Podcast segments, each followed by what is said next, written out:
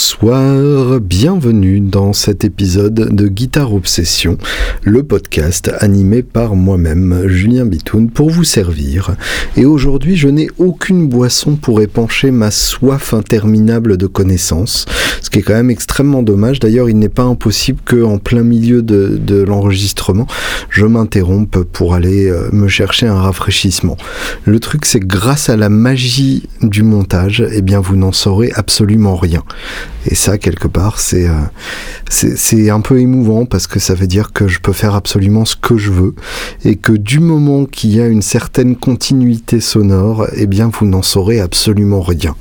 Et je pourrais vous mentir effrontément en vous disant, par exemple, que euh, je suis Julien Bitoun alors que je pourrais être quelqu'un d'autre avec la voix synthétisée de Julien Bitoun et je pourrais lui faire dire absolument n'importe quoi. Je pourrais lui faire dire des grosses conneries alors que normalement, il, il dit que des choses vraies et, pertinentes. Euh, et d'ailleurs, le fait que je parle de lui à la troisième personne trahit bien le fait que ça n'est pas moi. Or is it? Merci à Nicolas Kellerhals et Geoffrey Ricom qui ont tous les deux euh, participé au podcast euh, cette semaine, qui se sont ajoutés à la liste des Patreons, des gens qui viennent et qui aident le podcast. Et j'ai eu droit à un, message de Rémi Adrien aussi euh, que j'avais remercié pendant le, dernier podcast, qui m'a dit que en écoutant qu'en écoutant le podcast, il a entendu son nom alors qu'il prenait son petit et que du coup il s'est mouché de l'ovo maltine crunchy. Et du coup je trouve ça hyper classe et euh, je mets au défi les fabricants de pédales parmi vous de fabriquer une ovo maltine crunchy. Je pense que ça peut être une pédale absolument passionnante. Bref, merci infiniment donc aux deux nouveaux pledgers, aux, deux nouvelles personnes qui viennent aider ce podcast euh, par euh, leur confiance et leurs sous. Les deux sont également importants. Je vous rappelle pour ceux donc qui sont d'humeur à filer un coup de pouce, tout se passe sur patreon.com, p a t r e o n.com slash guitareops, guitare avec un e donc G U I T A R E O B S, tout attaché. Et vous sortez vos petits sous et euh, ça arrive directement sur euh, mon compte en Suisse, ce qui me permettra ensuite quand je serai grand de partir dans les îles Caïmans et de m'y installer avec un vieux tweet de luxe et euh, une duo jet euh, toute défoncée, qui sera d'ailleurs la même que j'ai à l'heure actuelle. Je ne rêve pas d'une vieille duo jet, la mienne est infiniment mieux que toutes celles que j'ai pu essayer. Il se passe beaucoup de choses dans le monde en ce moment et euh, je voulais parler de, de, la cérémonie des Grammy Awards.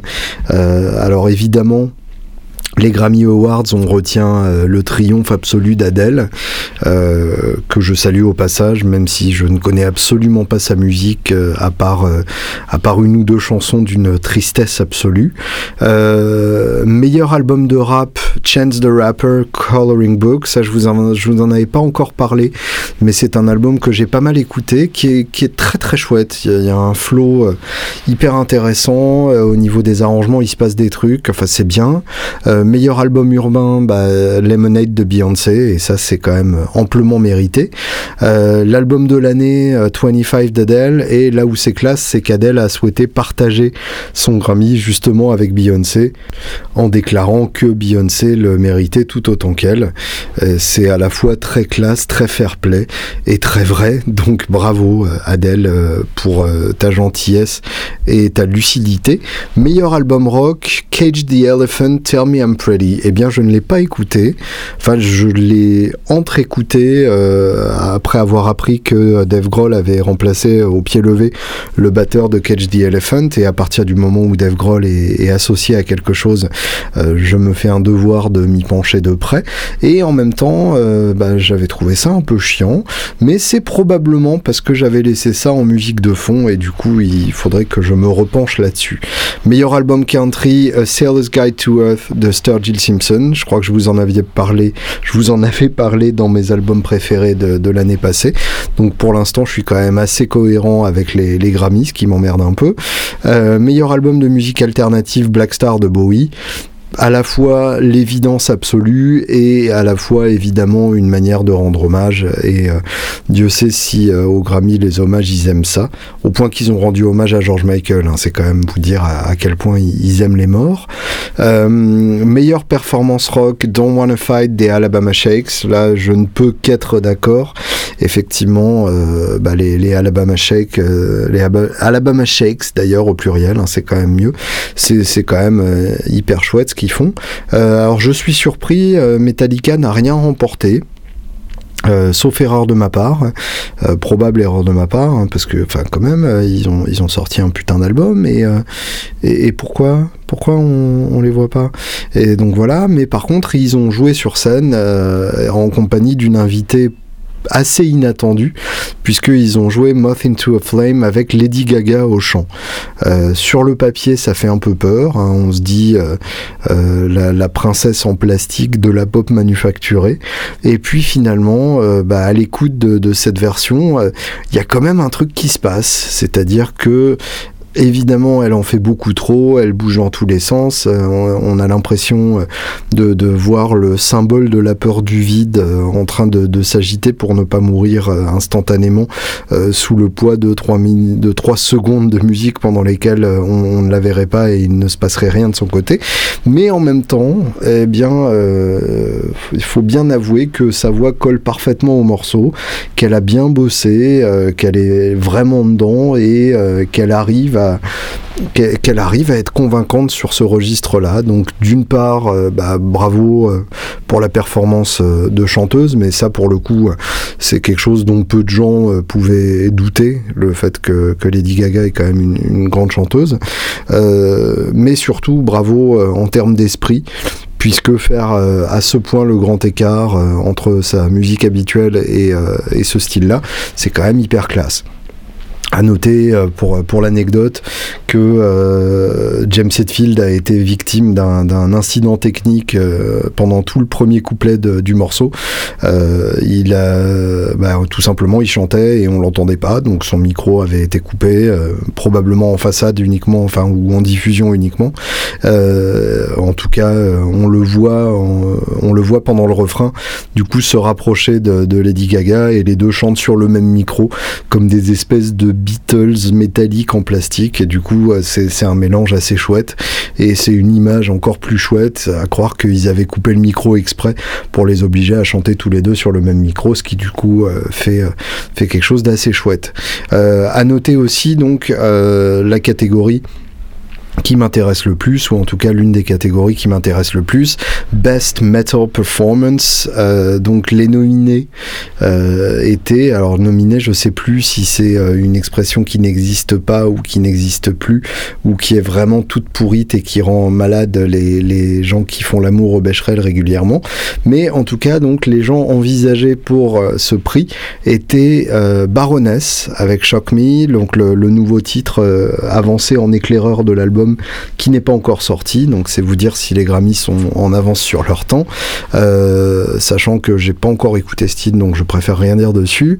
Euh, Slivera de Gojira, extrait de Magma, là pour le coup complètement justifié. Enfin, c'est cet album de Gojira est juste une, merveille absolue, euh, leur meilleur évidemment, une, production à tomber par terre, des riffs qui tuent, enfin bref, du, très très grand Gojira. Et je suis un peu dégoûté de ne pas avoir de place pour, pour les concerts à l'Olympia. Évidemment, je me suis réveillé trop tard comme d'habitude.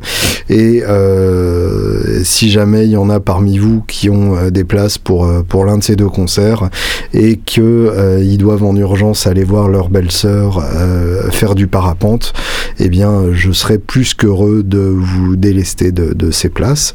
de la même manière que mon offre tient toujours pour les Guns au Stade de France.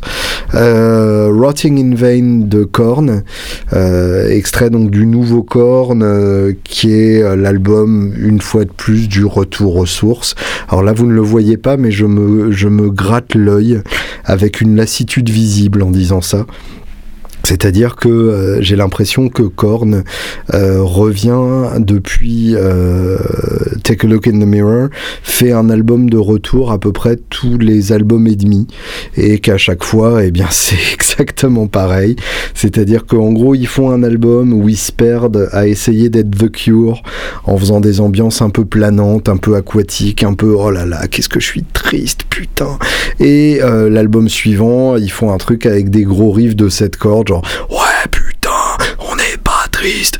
Et, euh, finalement, euh, bah, ça, reste toujours quand même un peu un peu chiant, hein, parce qu'on ne peut pas euh, on, ne peut pas retrouver cette étincelle incroyable des, des, deux ou trois premiers albums, même quatre. Issues n'était pas un mauvais album, loin de là. Euh, de Korn. Euh, c'est des albums avec une telle pêche. C'est ce qu'on appelle lightning in a bottle. C'est capturer l'éclair dans une bouteille.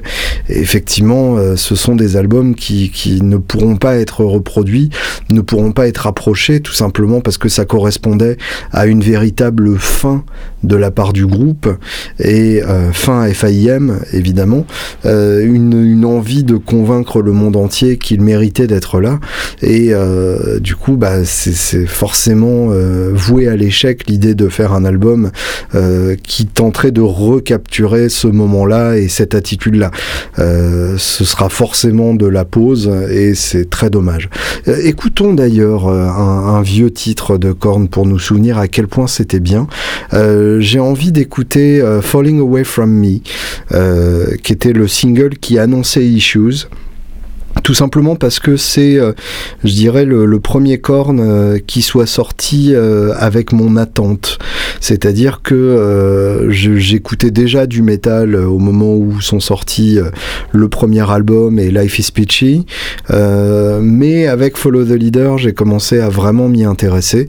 en particulier grâce à, Thomas, mon sparing partner dans Stinky Winky, mon, mon groupe incroyable de l'époque que je vous ferai peut-être écouter à un moment pour un épisode spécial rétrospectif de mon passé honteux. Euh, et lui était vraiment ultra fan, donc il, n'arrêtait pas de m'en parler. Du coup, j'ai fini par écouter et évidemment, j'ai adoré. Et donc, euh, un, beau euh, matin qui était peut-être une après-midi, nous étions dans, dans ma maison de Brest, puisque j'ai habité à Brest aussi à un moment. ma, ma vie est, est, assez compliquée à reconstituer de l'extérieur et de l'intérieur aussi, si ça peut vous rassurer. Euh, en tout cas, ça ne rassure pas mon psy.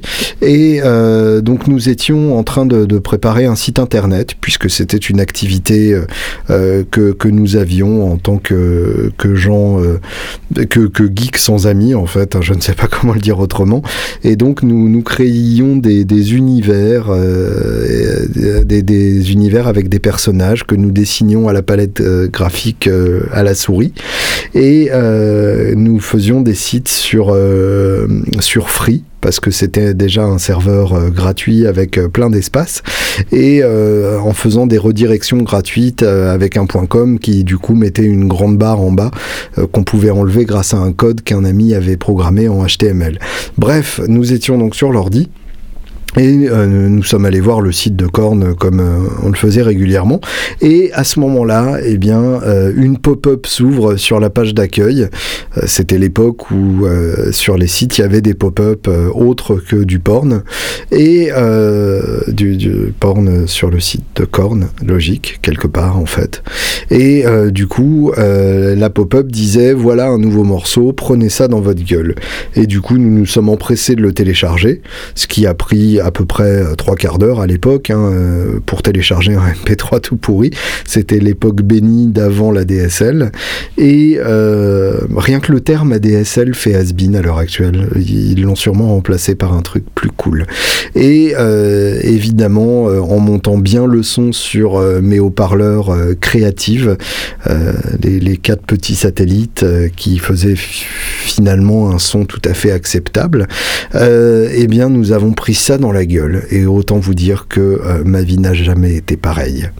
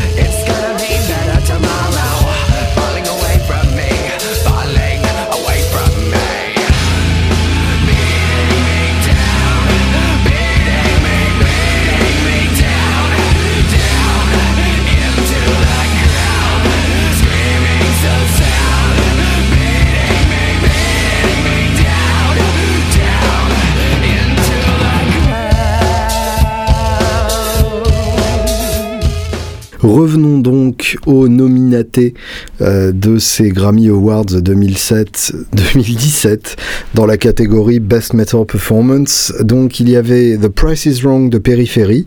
Alors Périphérie, je sais que je suis censé aimer parce que euh, déjà euh, on peut pas dire du mal d'un truc qui est aussi populaire auprès des gens cool et puis surtout euh, bah, tous les éléments euh, que j'aime sont là. Il y a des grosses guitares qui ramonnent dans les graves.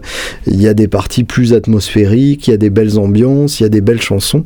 Mais finalement, euh, je dois avouer que dès que le chanteur passe en voix claire, j'ai envie de le frapper au visage de manière répétée euh, jusqu'à ce qu'il se mette à chanter naturellement en voix saturée. Et du coup, ça me gâche un peu le truc et je, trouve qu'il y a quasiment un côté, comment dire, un côté boys band dans les gros refrains euh, hyper mélo comme ça, avec, euh, avec une voix très claire et, aiguë et, un peu adolescente sur les bords. Et du coup, euh, j'ai essayé, j'ai vraiment écouté Périphérie avec une oreille très ouverte et attentive, sachant que de toute façon mon oreille gauche ne sert plus à rien, c'est la droite que j'ai utilisée. Et j'ai vraiment pas réussi à rentrer dedans. Donc désolé Périphérie, on pourrait dire que je suis resté en périphérie de ce groupe. LOL. Euh, et donc, le groupe qui a gagné dans cette catégorie Best Metal Performance, c'était Megadeth avec Dystopia. Et là, pour le coup, c'est hyper mérité, puisque euh, ce dernier album de Megadeth est vraiment très bon. C'est euh, de loin le meilleur, je dirais, depuis The System Has Failed, que j'avais déjà adoré à l'époque, et qui avait d'ailleurs Vinny Colaiuta à la batterie. Oui, oui, le même que euh, derrière Jeff Beck au Ronnie Scott, le même que derrière Zappa sur Joe's Garage, qui l'a fait de la double pédale métal à non plus pouvoir et c'est hyper chouette de l'écouter dans ce contexte-là. Écoutons, tiens d'ailleurs, euh, un, petit peu de Megadeth avec Vinny Colaiuta à la batterie.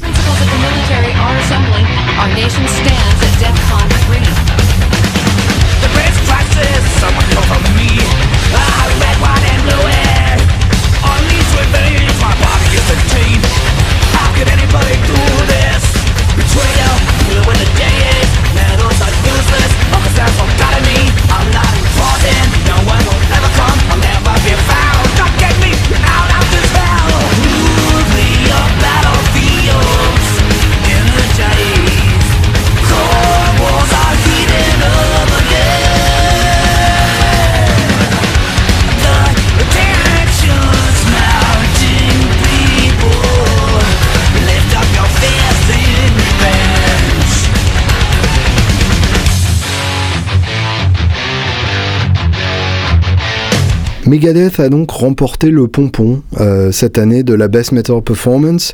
Euh, ça n'est que trop justifié puisque je vous rappelle que c'était leur douzième nomination pour leur premier Grammy. Donc ça fait quand même euh, un moment qu'ils l'attendaient et c'est même un peu ironique parce que finalement leurs grands jours sont derrière eux, même loin derrière eux. Rust in Peace date de 92 ou quelque chose dans le style, à moins que ce soit Countdown to Extinction. En gros, euh, les, grands albums datent du début des années 90. Et du coup, il y a une certaine ironie du sort euh, que Megadeth ne soit récompensé que maintenant, euh, à l'heure où c'est plus un groupe hommage à lui-même que un groupe d'une d'une vivacité et d'une actualité bouleversante. Alors évidemment, la version de Megadeth qui est montée sur scène pour récupérer le Grammy n'était déjà plus la version qui a enregistré l'album, puisque le batteur sur l'album, c'était euh, le, batteur de Lamb of God, alors que le batteur qui est monté avec eux sur scène, c'est Dirk Verberen,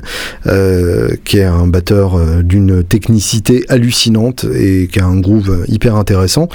par contre, c'était bien le même guitariste lead, et en ça, c'est chouette parce que c'est mon, ami Kiko Loureiro. je dis mon ami parce que j'ai eu la chance de passer une soirée à, à dire n'importe quoi avec lui, et c'est un mec vraiment, vraiment chouette parce que parce qu'il a un jeu mine de rien hyper intéressant.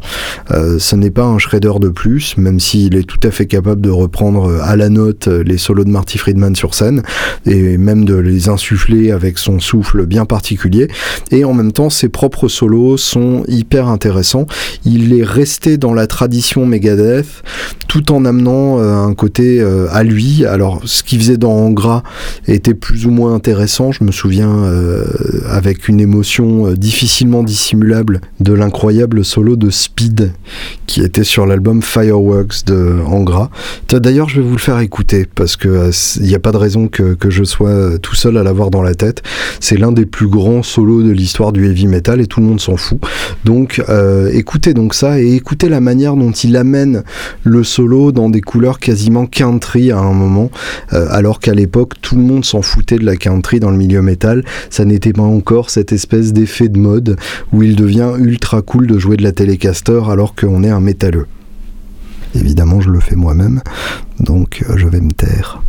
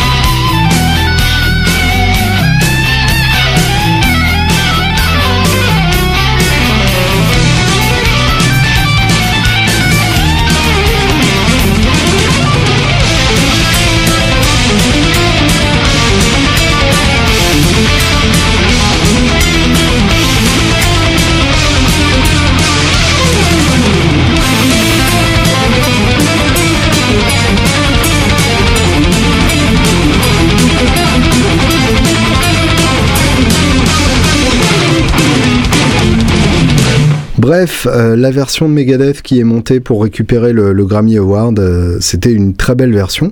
Et euh, bah, l'ironie du sort dans tout ça, c'est que au moment où le groupe est arrivé sur, sur scène, eh bien le groupe des Grammy était en train de jouer le riff de Master of Puppets de Metallica.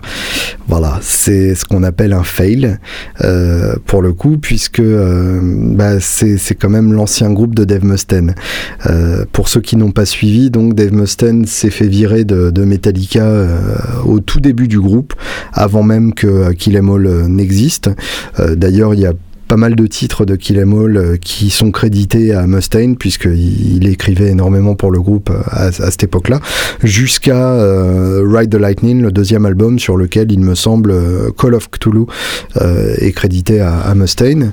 Et Mustaine a toujours eu une amertume particulière à l'égard de, de, Metallica, en particulier en voyant le succès dantesque qu'a rencontré ce groupe-là après son départ. Euh, il a atteint des sommets euh, fantastiques avec son propre groupe, Megadeth, et selon ses propres termes. Et d'ailleurs, son attitude dans, Megadeth montre bien qu'il n'aurait pas tenu beaucoup plus longtemps dans Metallica, même si les, les, gars lui avaient laissé une quatrième chance. Mais pas un succès comparable à celui de, Metallica, pas un effet sur euh, la, culture populaire comparable à, celui de, Metallica. Donc évidemment, euh, Mustaine frustré, euh, Mustaine contrarié, Mustaine jaloux, Mustaine vénéneux, et tout ça donc s'est soldé par une réconciliation assez émouvante à l'occasion des, des, concerts du Big Four, et même avant ça à l'occasion du, du film Some Kind of Monster dont je vous avais déjà parlé, dans lequel Mustaine présente, enfin présente pas ses excuses parce qu'il n'y a pas vraiment d'excuses à présenter, mais en tout cas reconnaît son, amertume à l'égard du groupe et, et comment dire, sa grudge durable par rapport à la manière dont il a été traité. Et en même temps, euh, bah, visiblement, euh, ses propos ont été euh, coupés un peu dégueulassement au montage, et du coup, ça a de nouveau énervé Mustaine. et finalement, donc les concerts du Big Four avec Anthrax et Slayer, qui, qui, forment les, les, grands quatre du thrash metal des années 80, par un premier concert à Sofia qui est sorti en DVD, qui est d'ailleurs absolument excellent, un très très beau concert pour les quatre groupes, et, et la tournée qui a suivi que j'avais vu au, au à l'occasion de laquelle j'avais interviewé Mustaine. Une interview que vous retrouverez dans un épisode bonus si jamais le Patreon atteint les 100 euros. Voilà, vous êtes prévenus et je profite de cette considération pour faire ma pub. C'est comme ça que je fonctionne. C'est dégueulasse, mais c'est ainsi. Euh, où en étais-je? Oui, euh, donc le, le, groupe des Grammy joue toujours une petite intro musicale quand le groupe monte sur scène ou quand la l'artiste monte sur scène. Et donc là, manque de bol, ils ont pris le morceau le plus connu de Metallica, euh, un morceau qui en plus euh, est sorti euh, en plein pendant la, en plein pendant la, controverse entre Megadeth et, Metallica, à une époque où Megadeth existait déjà et galérait pour se faire connaître, et à une époque où Metallica explosait véritablement dans la stratosphère. Donc euh, il y a quand même une certaine, euh, une certaine gêne euh, de notre part en voyant cette scène.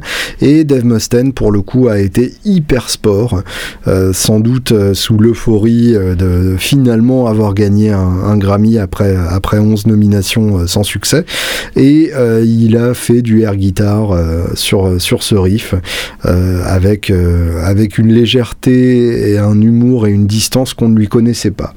Donc bravo Dave, je te tire mon chapeau. C'est pas comme si t'en avais quoi que ce soit à branler, mais je te le tire quand même. Et moi je trouve que ton attitude est hyper classe. Et pour ça, eh bien, je te dis bravo Dave, félicitations. Je voulais vous parler aussi de ma visite de l'usine Taylor puisque euh, bah, je n'ai pas eu l'occasion de, m'étendre là-dessus depuis mon retour, euh, puisque euh, bah, j'avais plein d'autres choses à vous raconter, vous avez peut-être remarqué. Et bah, alors, c'est une visite qui m'a laissé un, goût un peu amer, donc c'est pour ça que je voulais laisser un peu de temps avant de, revenir là-dessus, parce que bah, c'est pas forcément un, souvenir euphorique, je dirais. Le, le, contexte était absolument euphorique, évidemment. Euh, mais la visite elle-même était un peu, euh, en demi-teinte. Alors pour commencer, euh, un peu de contexte, puisque je ne fais que ça, de, contexter tout et, n'importe quoi, comme vous avez pu le, remarquer. D'ailleurs au point que le verbe contexter a, sans doute été inventé pour moi. C'était donc juste après le NAM, c'était une visite qui était prévue le lundi et je vous rappelle que le NAM se déroule du jeudi au dimanche inclus. Et donc le dimanche matin euh, sur ma mobilette, euh, nous nous sommes retrouvés au NAM avec, euh, avec Pierre Journal de la chaîne Guitare qui a eu la gentillesse de m'interviewer comme si mon avis sur le NAM avait une importance quelconque. Et ensuite donc je suis allé à la station Amtrak, la SNCF américaine, à cela près que ça marche beaucoup moins bien que la version française. C'est-à-dire que les trains ont systématiquement du retard et c'est systématiquement un peu, un, peu euh, le petit escargot qui se traîne le long de la côte. C'est-à-dire que pour vous dire, on met plus, euh, on met plus de temps en train qu'en voiture. Donc c'est quand même assez balèze. En gros, le train c'est vraiment un truc pour les pauvres qui n'ont pas de, de voiture, ce qui quasiment n'existe pas aux États-Unis. Donc euh, j'avais pris mon train, j'avais pris un, un train plus tôt que celui de, Pierre Journel. Et du coup, je me suis retrouvé tout seul dans le train euh, avec mon petit laptop à écrire euh, mes petits articles sur le NAM, puisque c'était encore tout frais dans ma tête. Et bah, il se trouve qu'il y avait un, orage absolument fantastique à, ce moment-là, enfin un orage qui était une partie de, de la tempête plus vaste qu'a connue la, Californie au moment précis où, nous y étions, puisque tous les Californiens disaient donc c'est El Niño 2 et c'est la plus grosse tempête que la Californie ait connue depuis plusieurs années. Et qu'en gros en une semaine, alors ça Andy Powers nous l'a répété à peu près huit fois, en une semaine donc il est tombé autant que pendant toute l'année précédente, pendant toute l'année 2016. Donc effectivement on a vu des, trompes d'eau tomber et, c'est marrant parce que le contexte euh, californien n'est pas fait pour accueillir ça. Et donc ensuite, je suis allé dans mon hôtel, j'ai enregistré euh, un podcast que vous avez sans doute écouté il y a deux semaines ou trois, je ne sais plus. Et euh, le lendemain, donc, euh, nous nous sommes, enfin le, soir même, nous nous sommes retrouvés pour dîner avec euh, avec Pierre. C'était extrêmement romantique, tout en haut d'une d'une hacienda dans, dans l'hôtel type mexicain de, de, San Diego. et nous avons évidemment mangé du mexicain, enfin de, de, la nourriture mexicaine. on ne mange pas encore de mexicain en Californie, même si c'est probable que ça sera légal dans, dans quelques mois. Et euh, le lendemain, donc, nous nous sommes tous retrouvés dans le lobby. Euh, pas le groupe de pression, hein, l'entrée de l'hôtel. Et euh. Et euh, nous avons pris le bus qui nous attendait, enfin un car qui avait été apprêté par, euh, euh, par Taylor. Et dans le car, nous avons trouvé Andy Taylor, enfin Andy Powers Taylor, ou Andy Taylor Powers, non c'est ça, c'est Andy Powers et son middle name c'est Taylor, mais ce qui, ne s'invente pas quand même. Andy Powers qui est en fait le, le, nouveau numéro 1 chez, chez Taylor. Alors je, je vous explique un peu la, structure. En fait, Taylor a été fondé par Bob Taylor, comme son nom l'indique, et Kurt. Euh, Kurt, qui est euh, l'homme de l'ombre, qui a toujours été l'homme des chiffres, de la gestion, et euh, Bob a toujours été l'homme de la création, du côté recherche, du côté lutherie. Et l'équilibre entre les deux a toujours été que l'un était le, le, génie artistique et l'autre le comptable les pieds sur terre qui permettait à l'entreprise de continuer d'exister euh, malgré les délires créatifs de, Bob Taylor euh, qui souvent étaient des, gros risques à prendre. Euh, évidemment des risques qui ont payé hein, puisque Taylor a fini par occuper la place que l'on sait. Et finalement Bob Taylor commence à se faire vieux. Kurt, lui, euh, n'a pas l'air prêt à, lâcher l'affaire euh, et en tout cas ne s'est pas trouvé d'activité de, substitution, mais ça c'est encore euh, autre chose. Et Bob Taylor donc a passé le, flambeau plus ou moins à l'homme qu'il a formé une fois qu'il est arrivé chez Taylor, Andy Powers. Bob Taylor, en bon mystique, a trouvé que c'était un signe divin que le middle name de Andy Powers soit Taylor, comme s'il avait toujours été destiné à, travailler euh, dans, cette entreprise. Andy Powers, qui est un espèce d'homme de la Renaissance euh, autour de la guitare. Euh, c'est-à-dire que c'est à la fois un luthier, un guitariste exceptionnel, mais exceptionnel au point qu'il accompagne des superstars sur scène là-bas, qu'il joue euh, de tous les styles avec un brio euh, égal. Euh, je l'ai même entendu reprendre une de mes chansons, et ça, je peux vous dire que ça fait un truc quand même assez rigolo, puisque je suis entré dans l'usine Taylor il y a deux ans. Il m'a vu et il s'est mis à jouer le riff de Nacho in Badwater, le premier titre de Carrots and Peas.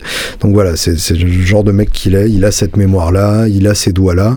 Euh, en plus de ça, c'est un surfeur, euh, c'est un mec euh, qui a une condition physique absolument éblouissante. C'est un mec qui fait pousser ce qu'il mange, qui n'a jamais fait de mal à une mouche, qui pêche, qui plonge, qui vit en unité totale avec la nature. Enfin bref, le, genre de mec très énervant de Californie du Sud. Le genre de mec tellement cool que on se demande un peu ce qui se cache derrière cette façade absolument irréprochable, tellement lisse qu'on se dit que la nuit, il doit s'enfermer dans un petit cabanon au fond de son jardin bio et qu'il doit égorger des chats pour équilibrer son karma en, leur donnant un prénom avant. C'est comme ça que, que je me l'imagine. Et ça en dit sûrement plus sur moi que sur lui, mais ça je ne vous autorise pas à, le penser. Et donc euh, Andy Powers, euh, à l'heure actuelle, est l'homme qui fait les prototypes, qui développe les, projets.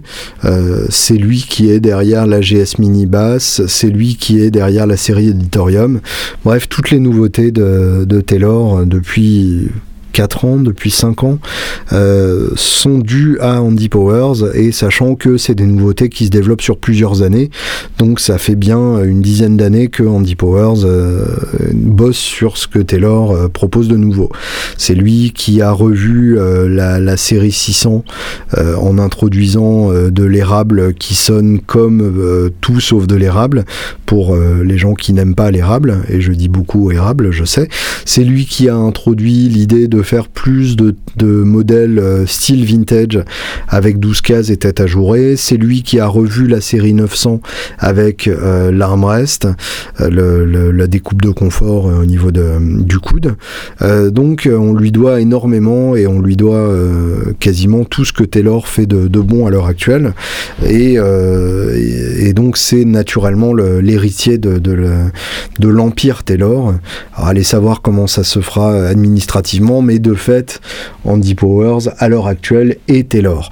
Et donc le fait qu'il prenne une journée entière de son temps pour euh, les quelques journalistes qui étaient là euh, pour visiter euh, avec nous, c'est quand même assez classe de sa part.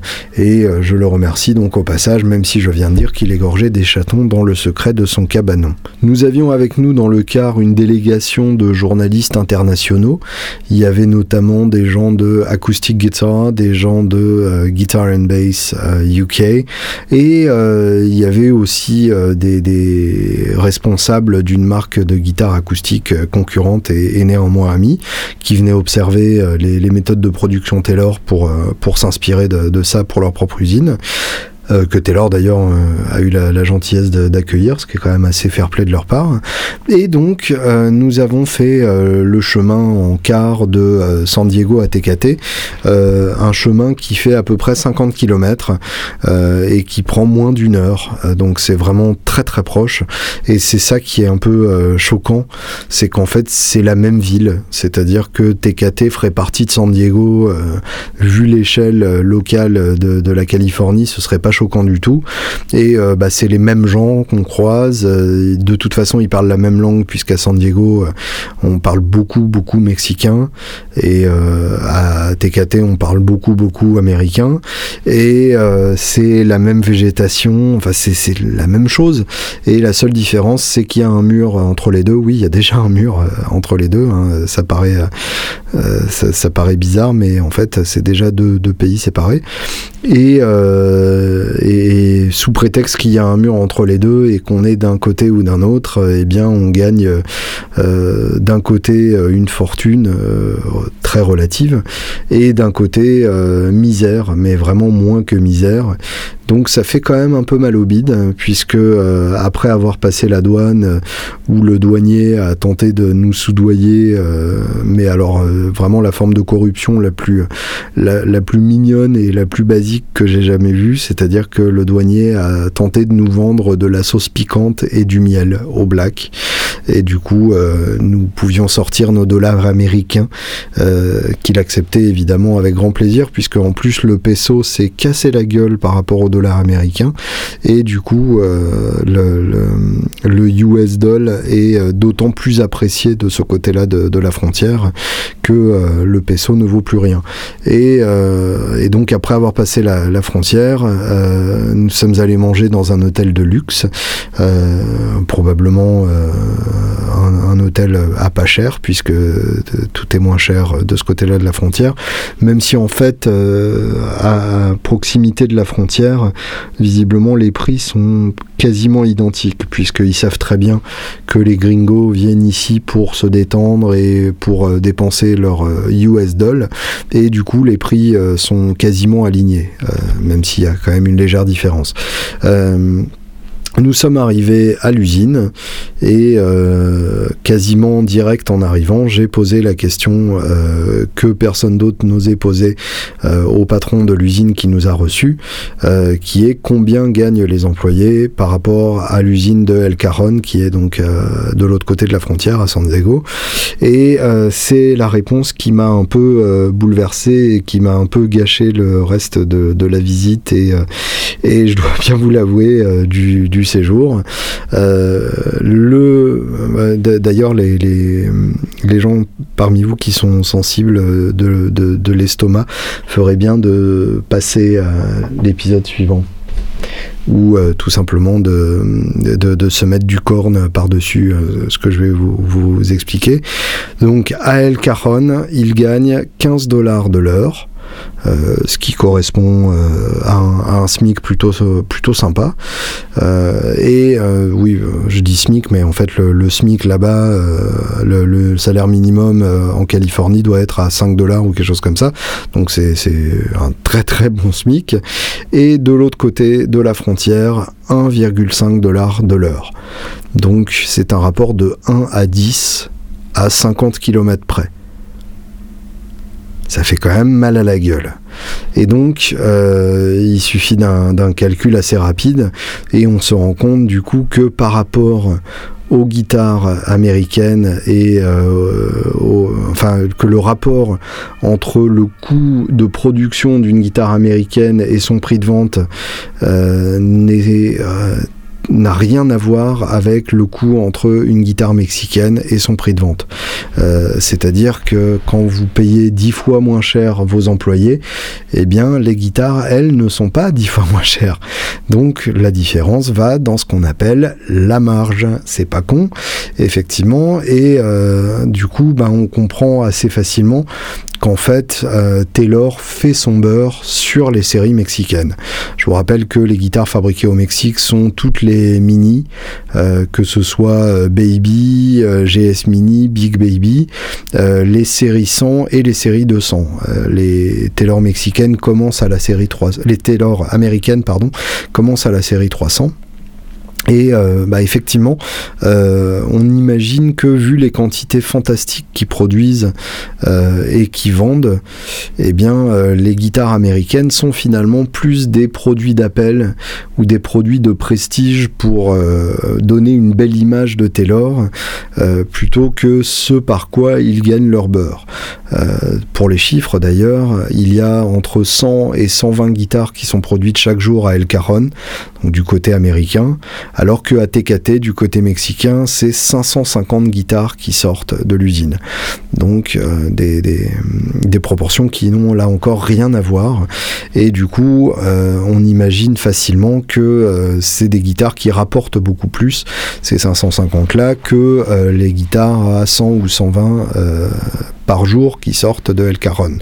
En parallèle de ça, évidemment, euh, Bob Taylor a un avion privé qui lui permet d'aller visiter leur scierie d'ébène euh, en Afrique. Et euh, bah, c'est quand même un peu gênant comme modèle. Et ça fait un peu mal. Et on imagine qu'il n'y a pas de raison pour que les salaires chez Fender, par exemple, à Ensenada, soient plus élevés que ça. c'est probablement le standard au Mexique et on peut même imaginer, et là ça devient carrément très gênant, que euh, les salaires chez Taylor ne sont pas si bas que ça et que euh, dans d'autres usines les gens gagnent encore moins que ça. Si on part du principe que euh, aux États-Unis c'est le cas. C'est-à-dire que les salaires américains sont quand même plus élevés que la que le minimum évidemment mais le minimum est très peu appliqué. Merci. Mais que le, le médian bas aux États-Unis. Il y a médian bas, c'est une nouvelle statistique que je viens d'inventer euh, pour euh, me sortir d'une connerie rhétorique. Donc voilà, tout ça est assez gênant. Et euh, ça pose la question de ce qu'on achète euh, comme guitare. C'est-à-dire que euh, si on achète une Taylor mexicaine, est-ce qu'on encourage ce, ce modèle-là? Est-ce que le fait d'acheter une américaine change quoi que ce soit?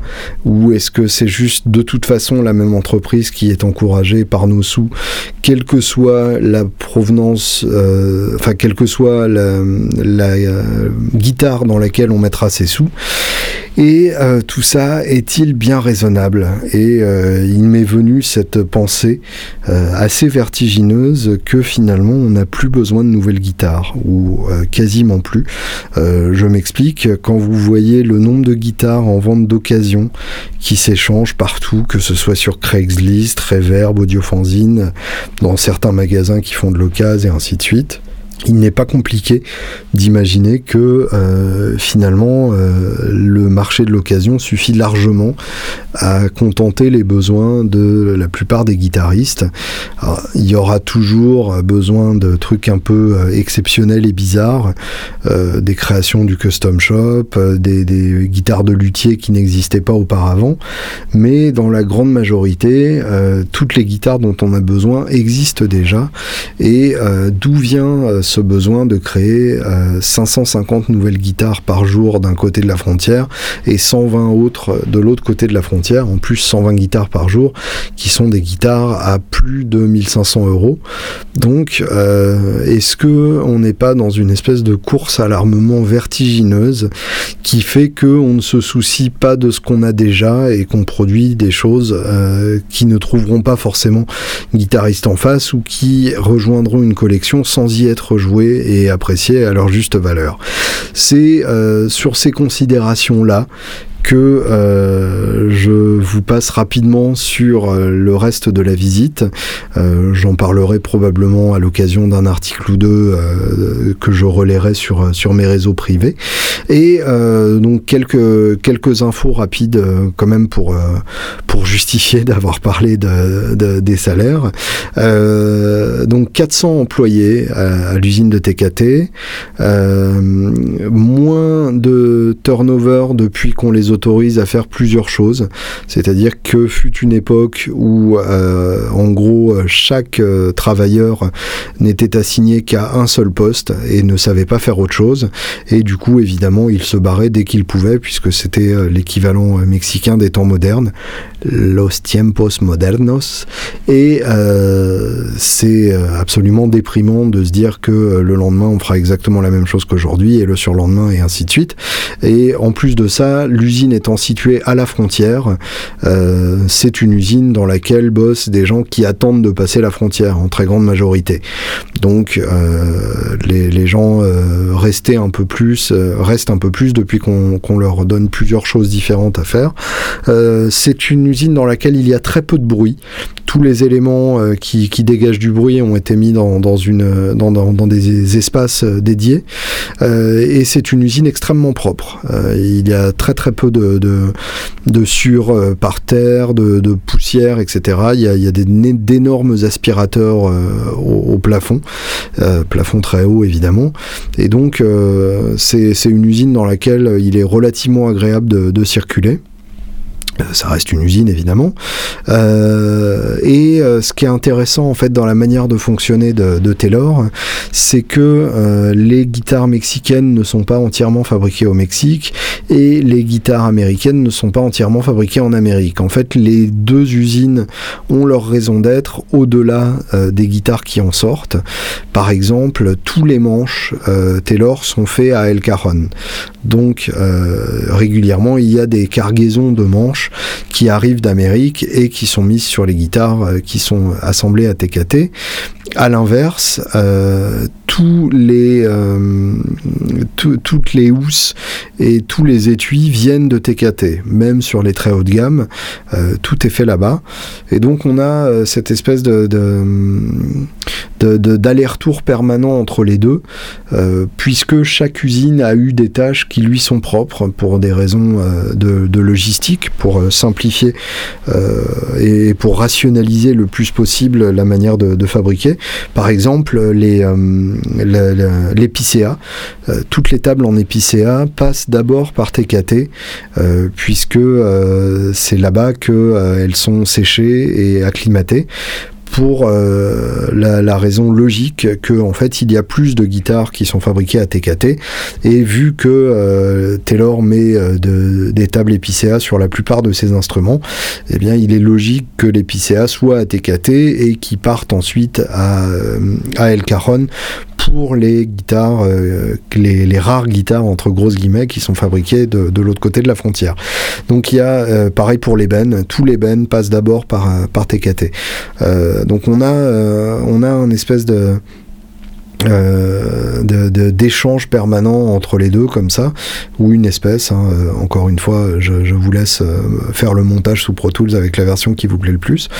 On, a un échange permanent entre les deux usines où ils se servent énormément ils profitent énormément de cette proximité géographique une espèce de fluidité aussi des personnes évidemment dans un sens et pas dans l'autre, c'est-à-dire que les Américains viennent très régulièrement à TKT euh, pour contrôler ce qui s'y passe, pour, euh, pour voir un peu euh, où ça en est, tout ça, et, et, ces choses-là, et puis bêtement pour, pour faire les visites comme, comme ils nous l'ont fait, même si apparemment c'est assez rare.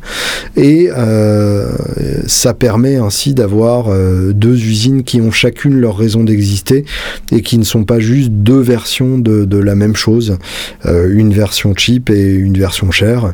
Euh, en gros, euh, bah, toutes les Taylor sont un peu euh, pareilles, à l'exception de, la manière dont les corps sont finalement assemblés, et même pas la manière d'ailleurs de l'endroit où les corps sont finalement assemblés, mais la manière reste exactement la même. Ce qui explique d'ailleurs l'extrême proximité de son entre euh, les Mexicaines et les Américaines. Finalement, une grosse Taylor euh, ne sonnera pas si différemment que ça d'une, série 200, euh, alors que une grosse Martine sonnera très différemment d'une Martine mexicaine. Pour le coup, d'ailleurs, j'ai pas non plus visité l'usine Martine au Mexique, mais j'imagine que les choses ne sont pas très différentes là-bas non plus.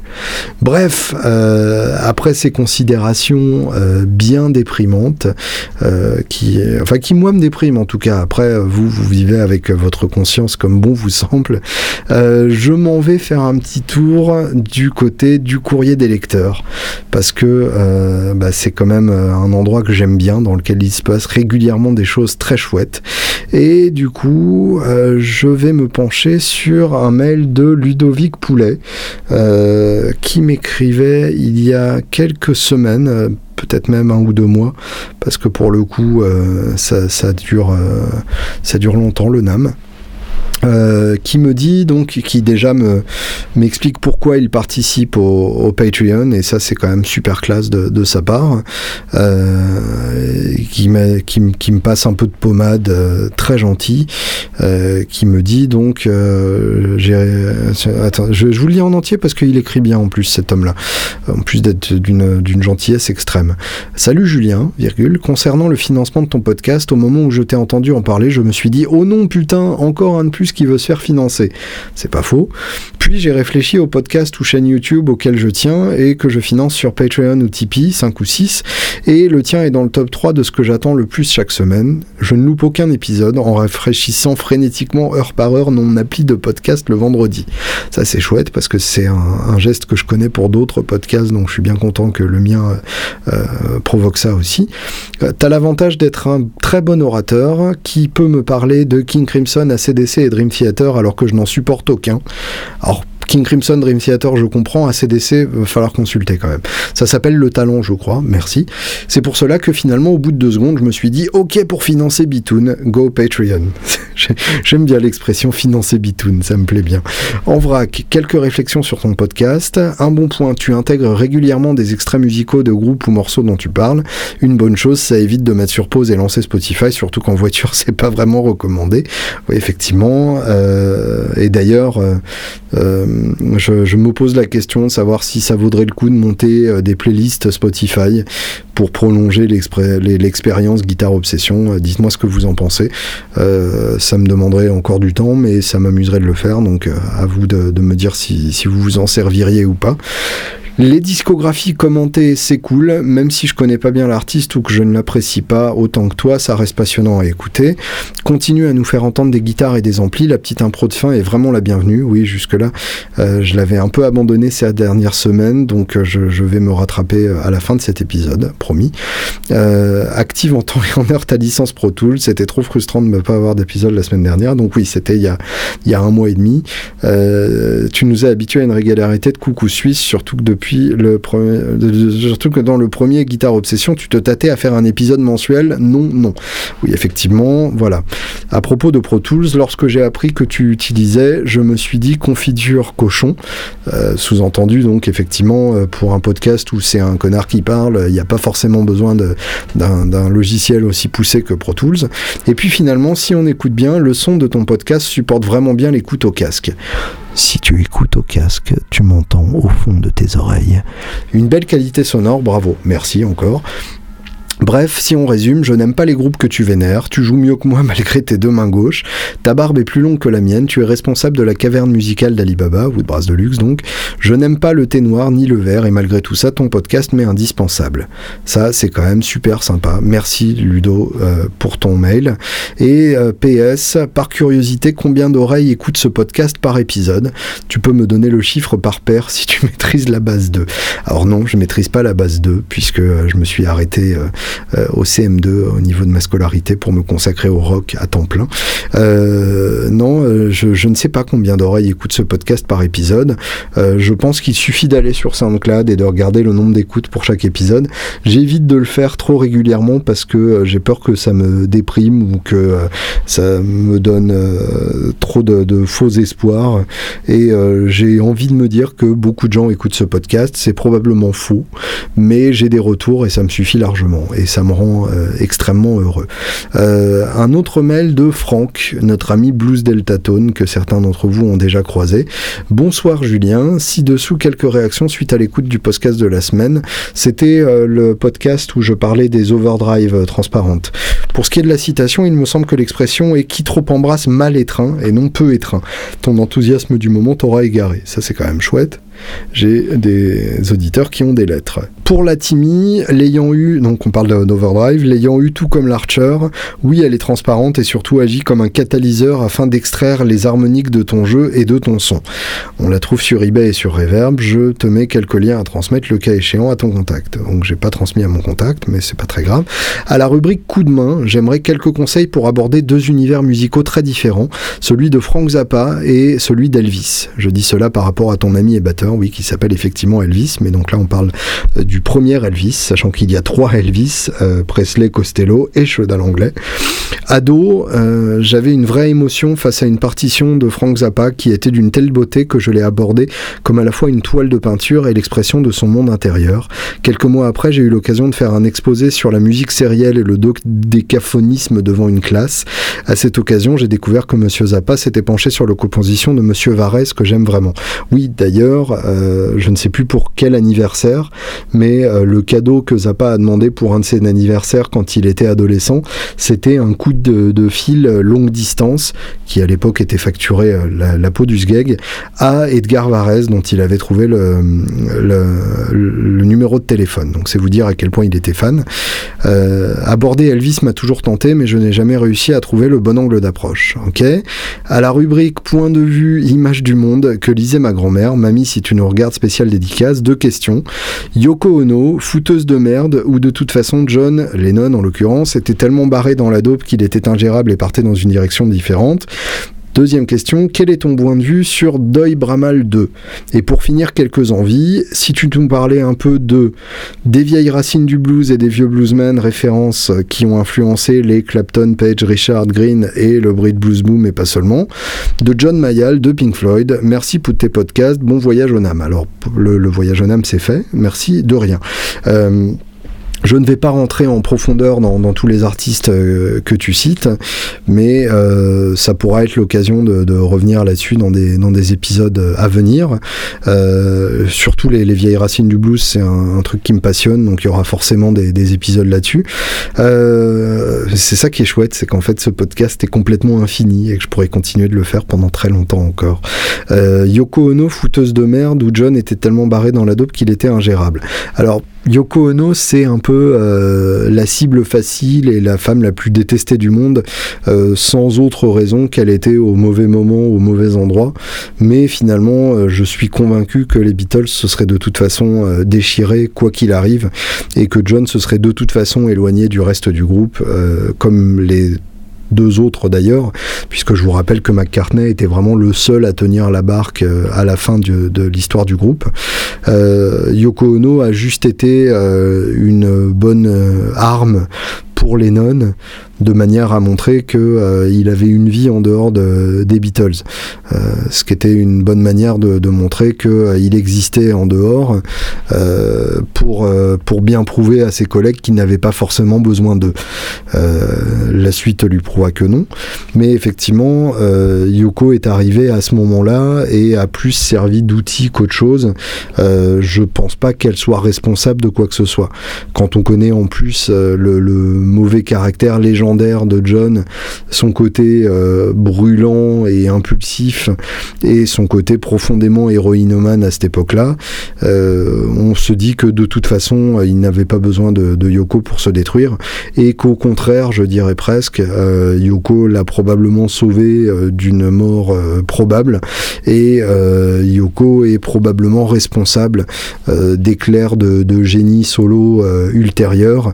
Je pense que sans Yoko, Lennon n'aurait probablement pas eu la, comment dire, la tranquillité émotionnelle qui lui a permis de plonger au plus profond de sa psyché pour en ressortir un, truc traumatisant comme Mother que vous retrouverez sur le, premier album de, Lennon en solo, Plastic Ono Band, qui contrairement à ce que le nom pourrait laisser penser n'est pas un truc euh, expérimental et bruitiste comme l'était le, concert du groupe du même nom à Toronto. Mais là, c'est euh, un pré-Imagine. En gros, c'est Imagine sans la reverb. C'est très brut, mais c'est très très beau. Mais donc, effectivement, Yoko Ono, c'est plus une cible facile qu'autre chose. Mon point de vue sur Doi Bramal 2, euh, j'adore son jeu. Euh, je l'ai en particulier adoré sur l'album de Greg Allman, Low Country Blues ou quelque chose comme ça.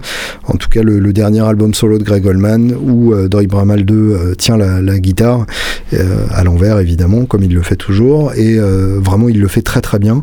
Après, euh, son travail solo, je dois avouer que j'ai pas encore exploré. Je sais que le dernier album défrait pas mal la chronique, donc euh, il y a sûrement une bonne raison de se pencher dessus et je vous promets que je le ferai à un moment. aborder deux univers musicaux, celui de Frank Zappa et celui d'Elvis. Alors, c'est évidemment deux artistes qui mériteraient chacun un épisode à part entière, et ça viendra d'ailleurs peut-être à un moment. Mais en attendant, pour l'initiation. Je dirais donc que Zappa, euh, il y a, allez, trois très grandes périodes, puisque Zappa c'est infiniment plus compliqué que ça, et euh, le nombre d'albums officiels arrive maintenant à 100, dont une soixantaine qui sont sortis de son vivant. Et euh, donc la première période avec les Mothers of Invention, euh, où là c'est très barré, très expérimental, avec en même temps un côté doo-wop complètement assumé. Donc là le meilleur album qui tue, bah, c'est le premier, Freak Out, qui était d'ailleurs un des tout premiers euh, doubles vinyles de, l'époque euh, et qui reste un, monument. Deuxième période, c'est euh, la, période solo commerciale entre guillemets, avec les albums les plus accessibles et qui a donné les albums que tout le monde connaît et, qui sont des albums passionnants. parmi ceux-là, on peut citer évidemment Apostrophe, qui est un, album superbe et assez pop selon les critères zapaïens et un album comme Overnight Sensation qui est un peu le, jumeau de, Apostrophe. Et puis donc période finale, années 80, où il alterne entre des albums assez synthétiques avec des claviers dégueulasses et où en même temps on garde le, génie, à la fois l'humour et, le côté profondément irrévérencieux et génial musicalement de Zappa et en même temps euh, des, travaux orchestraux euh, qui sont passés euh, par le, travail avec le, le clavier qui était un clavier donc qui reproduisait toutes les parties d'un orchestre puisque Zappa avait de très mauvaises expériences avec orchestre et ne voulait plus s'emmerder avec.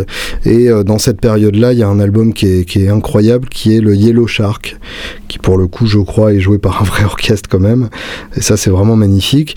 Pour Elvis il y a plusieurs périodes aussi, mais euh, en gros, il y a une période incroyable, une période douteuse et une période fascinante. Donc la période incroyable, c'est évidemment les débuts euh, au studio Sun, euh, avec donc les sessions Sun qui sont sorties sous différentes formes et, et différentes compilations, puisque c'était que des 45 tours à l'époque. Donc les 45 tours compilés, sortis en 54 et 55. En 56, il passe chez, chez RCA et sort euh, le légendaire album euh, Elvis Presley, donc avec la, typo euh, verte et violette qu'ont repris les Clash pour London Calling et la photo noir et blanc, qui, qui, est un excellent album. Ensuite, en 58, il part à l'armée et en revenant de l'armée en 60, le colonel Tom Parker, son manager, le, le cantonne au film uniquement et ne l'envoie pas tourner tout simplement pour garder le contrôle de plus près euh, sur lui. Et du coup, euh, les bandes originales de films, c'est très variable en termes de qualité, ce qui ne veut pas dire que c'est tout pourri. Hein. C'est pour ça que je dis c'est très variable, c'est-à-dire qu'il euh, il y a des très belles choses et il y a des moyennes choses. parmi celles-là, donc, on retiendra par exemple Viva Las Vegas ou Let Me Be Your Teddy Bear, qui sont encore des, des super chansons à l'heure actuelle, ou Return to Sender par exemple. Et la dernière période, donc, c'est après le comeback en 60 l'émission euh, de télé euh, où il, vient réclamer de nouveau euh, sa couronne. et après ça, donc les, concerts en kimono blanc qui, malgré tout le kitsch qui les entoure, sont des concerts qui musicalement sont magnifiques. Mais donc bref, pour répondre plus précisément à ta question, tu veux découvrir Zappa, euh, faut acheter Freak Out et Apostrophe. Tu veux découvrir Elvis, faut acheter une compilation des sessions de Sun. Sur ce, je vais m'en aller dans le soleil couchant. Sun, soleil. Et euh, je vais jouer un peu de guitare, histoire de euh, détendre les esprits après cet épisode riche en événements. J'ai à côté de moi le Deluxe The Edge, euh, le modèle signature donc d'un guitariste qui n'est pas forcément mon préféré, mais l'ampli par contre est mon préféré, le Tweet Deluxe. Et je vais y mettre par exemple une SG Pelham Blue 61 dedans, une custom shop, hein, une réplique de 61 mais en Pelham Blue, ce qui la rend plus excitante. Bonne semaine.